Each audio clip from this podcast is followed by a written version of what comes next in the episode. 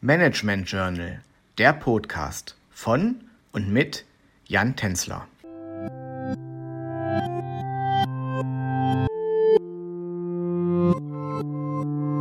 Hallo und willkommen zu unserem Podcast Innovationsmanagement. In der letzten Folge habe ich Ihnen die radikalen, inkrementellen und disruptiven Innovationen genauer vorgestellt. Heute schauen wir uns die ökologischen Innovationen im Detail an. Grundsätzlich zeichnen sich ökologische oder auch nachhaltige Innovationen dadurch aus, dass sie eine deutlich bessere ökologische Bilanz und Wirkung gegenüber vergleichbaren Innovationen aufweisen.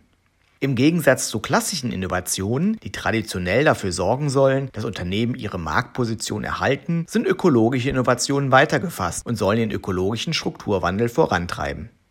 Die Motive der Unternehmen für ökologische Innovationen sind daher auch mannigfaltig. Auf der einen Seite sehen sich viele Unternehmen unterschiedlichen Ansprüchen gegenübergestellt und versuchen darauf einzugehen.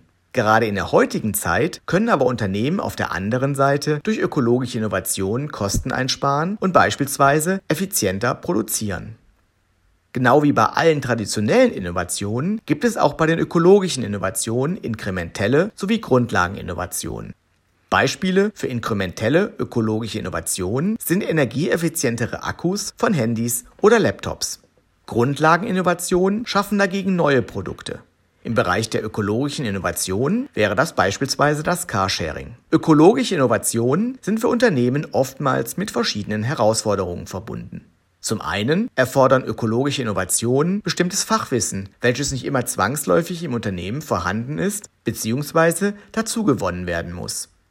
Weiter handelt es sich bei ökologischen Innovationen häufig um grundlegende technologische Veränderungen, die nicht nur häufig kapitalintensiv sind, sondern auch lange Entwicklungszeiten aufweisen. Viele Unternehmen, die ökologische Innovationen herausbringen, sind daher oftmals nicht nur auf einzelne wenige Innovationen bedacht, sondern richten ihr Unternehmen ganzheitlich nachhaltig aus.